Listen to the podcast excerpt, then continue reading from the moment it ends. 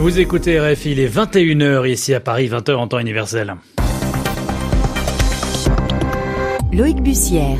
Bonsoir et bienvenue si vous nous rejoignez pour votre journal en français facile, journal à présenter en compagnie de Zéphirin Quadio. Bonsoir Zéphirin. Bonsoir Loïc, bonsoir à toutes et à tous. À la une, l'Allemagne qui s'enfonce un peu plus dans la crise politique. Annegret Kramp-Karrenbauer, qui était pressentie pour succéder à Angela Merkel, annonce son départ à la tête de la CDU. En cause, l'alliance de son parti et de l'extrême droite à une élection locale. L'épidémie de coronavirus et son bilan toujours à la hausse. Il dépasse désormais les 900 morts en Chine. Dans ce journal également, quatre officiers chinois inculpés par les États-Unis pour le piratage de données personnelles de l'agence de crédit Equifax, l'un des plus gros piratages de données de l'histoire, assure le ministre de la Justice américain. Et puis nous reviendrons sur le triomphe de Parasite à la cérémonie des Oscars. Pour la première fois, un film non anglophone remporte la statuette du meilleur long métrage à Hollywood. Le journal. Le journal. En français facile. En Allemagne, l'actualité politique est pour le moins agitée ces derniers jours pour les conservateurs d'Angela Merkel. Oui, en cause l'élection la semaine dernière en Thuringe d'un président de région soutenu par les voix de l'extrême droite, une alliance que paye aujourd'hui la présidente de la CDU, Annegret Kramp-Karrenbauer, renonce en effet à être la candidate de son parti l'an prochain dans la course à la chancellerie pour succéder à Angela Merkel. On l'écoute. Je savais en prenant cette fonction que les défis à relever seraient difficiles. Et les deux dernières années ont confirmé cette impression. C'est pourquoi j'ai informé aujourd'hui notre direction, après une longue réflexion, que je ne serai pas candidate de notre parti pour les élections législatives de l'an prochain. Je vais dans les mois qui viennent accompagner le processus visant en commun avec nos alliés bavarois de la CSU a désigné une personne pour emmener l'Union chrétienne démocrate lors du prochain scrutin, avant de remettre à cette personne la direction du parti. Cette décision n'a pas de conséquences pour la stabilité de la grande coalition. J'étais et je reste la présidente de la CDU. J'ai certes annoncé que je ne serai pas la candidate du parti pour la course à la chancellerie. Pour le reste, rien ne change. Voilà, Annegret Kramp-Karrenbauer qui restera en poste jusqu'à la désignation d'un successeur dans les prochains mois. Elle conserve son portefeuille de ministre de la Défense. L'actualité de ce lundi dans le monde, c'est encore et toujours l'épidémie de coronavirus et son bilan qui ne cesse de s'alourdir. il dépasse désormais les 900 morts euh, en Chine. Le nombre de cas d'infection, en revanche, est relativement stable. Selon l'Organisation mondiale de la santé, il est autour de 40 000 en Chine continentale. C'est euh, trop tôt toutefois pour prédire le déclin de l'épidémie, prévient le directeur général de l'OMS. En France, aucune nouvelle infection n'a été euh, détectée. Il y a toujours 11 cas, dont un sévère, précise ce soir le directeur général de la santé. Dans l'actualité également, les Palestiniens qui renoncent à demander un vote d'une résolution onusienne rejetant le plan de paix américain. faute de soutien international suffisant, la décision fait suite euh, au dépôt par les États-Unis d'une série d'amendements, donc de modifications au texte en négociation depuis la semaine dernière aux Nations Unies.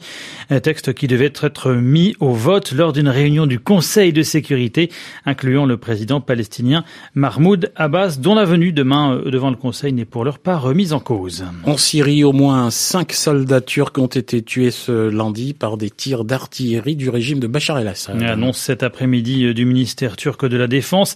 Cinq soldats ont par ailleurs été blessés dans ces tirs qui ont visé des positions turques dans la province d'Idleb, soumise depuis des mois à une offensive meurtrière du régime de Damas. La semaine dernière, huit militaires turcs avaient déjà été tués dans cette même ville, provoquant une escalade des tensions entre Ankara et Damas. À Istanbul, les précisions Lauer. L'attaque a eu lieu près de la base aérienne de Taftanas, dans l'une des zones où l'armée turque avait récemment renforcé sa présence pour tenter de contrer l'offensive du régime syrien sur Idleb. Depuis début février, plus de 1200 véhicules militaires, transportant notamment des chars et des soldats, ont traversé la frontière turco-syrienne pour entrer à Idleb. Leur mission Fortifier les 12 postes d'observation turcs dans cette province et établir de nouvelles lignes de défense. Ce déploiement de force inédit puisqu'il surpasserait les moyens mis en œuvre par l'armée turque lors de ses trois précédentes offensives en territoire syrien intervient alors que le président Recep Tayyip Erdogan a lancé la semaine dernière un ultimatum à Bachar el-Assad, retirer ses troupes des abords des postes militaires turcs à Idlib d'ici fin février ou affronter une opération de l'armée turque. Que le régime syrien et son allié russe aient voulu tester les limites d'Ankara ou qu'il cherche à provoquer un affrontement, ce nouvel incident signale que le risque d'un conflit entre les armées turques et syriennes à Idlib est de plus en plus probable, à moins qu'un compromis avec Moscou ne fasse baisser la tension. La mort des soldats turcs a d'ailleurs été annoncée alors qu'une délégation russe était à Ankara pour discuter du sort d'Idlib. La rencontre s'est achevée sans résultat. Un Anglois Istanbul RFI.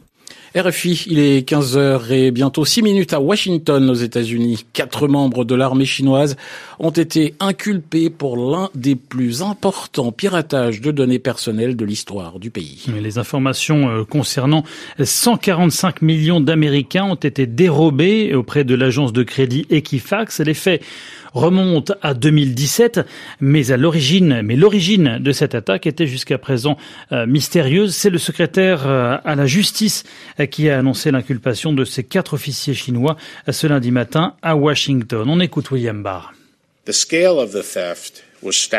L'échelle de l'attaque était stupéfiante. Les pirates ont obtenu les noms, les dates de naissance et numéros de sécurité sociale de près de 150 millions d'Américains et les permis de conduire de près de 10 millions d'Américains. L'annonce d'aujourd'hui intervient après deux ans d'enquête. Quatre membres de l'armée de libération populaire chinoise sont soupçonnés d'avoir conspiré pour pirater le système informatique d'Equifax et se livrer à un espionnage économique. Ce genre d'attaque sur l'industrie américaine n'est qu'un exemple des acquisitions illicites de données personnelles sensibles par les Chinois.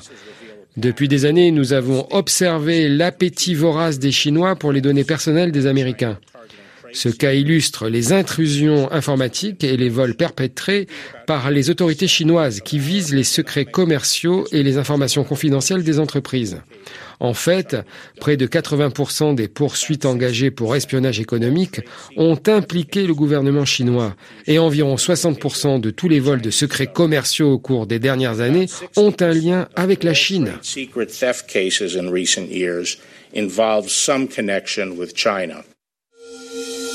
Le journal en français facile. À retenir également dans l'actualité de ce lundi, le triomphe du film Parasite. Le film du sud coréen Bong Joon-ho, déjà auréolé d'une palme d'or, est reparti de la grand-messe hollywoodienne avec quatre statuettes, dont celle du meilleur film et du meilleur réalisateur. Autre distinction, c'est la première fois qu'un film non anglophone est couronné meilleur film aux Academy Awards, donc aux Oscars. Alors qu'en pensent justement les Sud-Coréens? Le reportage à Séoul de notre correspondant Louis Paligiano. And the Oscar goes to Parasite. Meilleur film, meilleur réalisateur, meilleur film international et meilleur scénario original, le palmarès 2020 des Oscars est passé sous le rouleau compresseur de Parasite du sud-coréen Bong Joon-ho, une reconnaissance suprême pour cette comédie au vitriol qui dépeint les profonds écarts entre classes sociales. Kim Sung-tae, professeur de scénario et critique cinéma, se dit naturellement surpris, même si pour lui Parasite tombait à pic. Les gens sont de plus en plus préoccupés par ce gouffre qui existe entre riches et pauvres. C'est un phénomène que connaît la totalité du monde capitaliste actuel. Avec ce film au style unique, ils ont pu voir cette histoire racontée d'une manière qu'ils n'avaient jamais vue jusqu'à présent. Pour Kim Kyung-nam, directeur des relations internationales au Conseil du film coréen, le triomphe de Parasite aux Oscars marque le début d'une nouvelle ère. Nous pensons que c'est historique, non seulement pour le cinéma coréen, mais aussi pour l'histoire du cinéma mondial.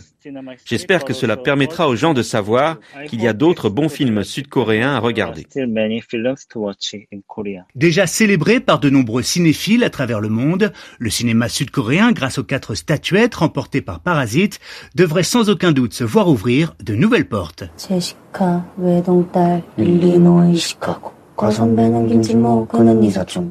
Louis Paligiano, Séoul, RFI. Et pour tout savoir sur le palmarès complet de la cérémonie des Oscars, direction sur le www.rfi.fr. 21h10, dans quelques secondes, à Paris, c'est la fin de ce journal en français facile. Merci à vous de l'avoir suivi et de votre fidélité à Radio France Internationale.